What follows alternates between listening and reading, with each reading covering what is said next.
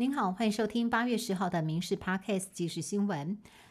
机关署在九号公布，国内再度出现俗称食脑变形虫的福氏内格里阿米巴脑膜脑炎死亡病例，距离上一次发现病例以来，已经相隔十二年。北部一名三十多岁女性，从发病到死亡仅短短七天时间。发病之前，她曾经到新北市一处清水设施游憩。患者曾经出现头痛、肩颈僵硬等症状，再出现发烧、畏寒、头痛、颈部疼痛、抽搐就医。地方卫生局接获通报之后，已经对清水设施进行环境裁剪，检验结果最快一周可以出炉。而业者呢，也将预防性暂时停业。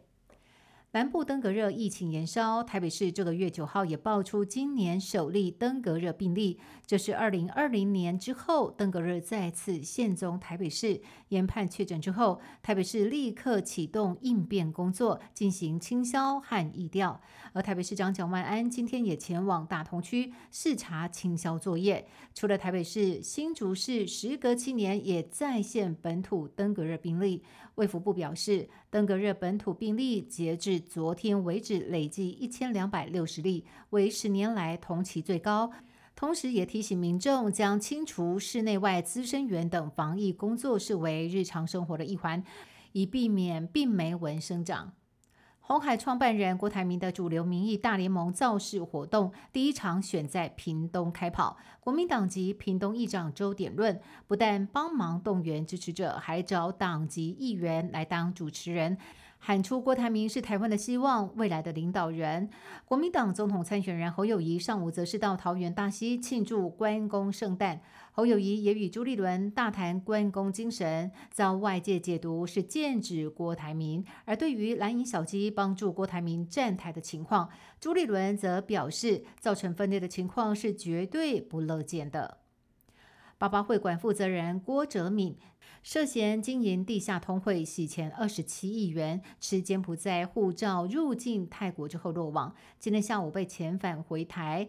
郭哲敏的贴身账房陈品言以及未到案也被通缉的亲信张旭生两人，都被调查局新北市调查处移送新北地检署归案，并且已经声押进见获准。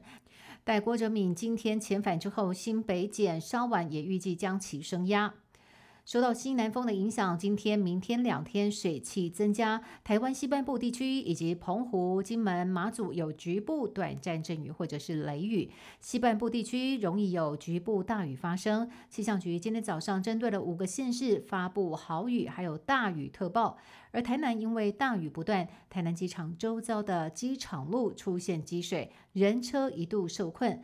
而在高雄也有明显的雨势，在冈山和鹿竹等区，二十四小时累积雨量破百毫米。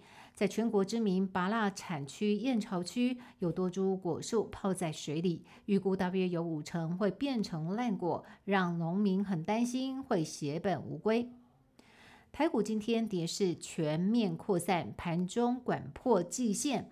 最低一度下探一万六千六百零一点，台股以 AI 族群为正央，今天跌势全面扩散，八大类股全数走跌，不管绩优股或者是基差股都无可幸免。大盘贯破季线，一度重挫两百六十九点，加权指数最低来到了一万六千六百零一点。在空方大军压境之下，中场大跌了两百三十六点，收在一万六千六百三十四点，跌幅来到百分之一点四。季线正式失守，成交值为三千四百八十点五三亿元。贵买指数同步重挫，跌幅更是达到了百分之二点零九，中场下跌了四点四九点，收在两百一十点，成交值是九百三十八点四二亿元。南美洲国家厄瓜多总统大选倒数十一天，发生重大事件。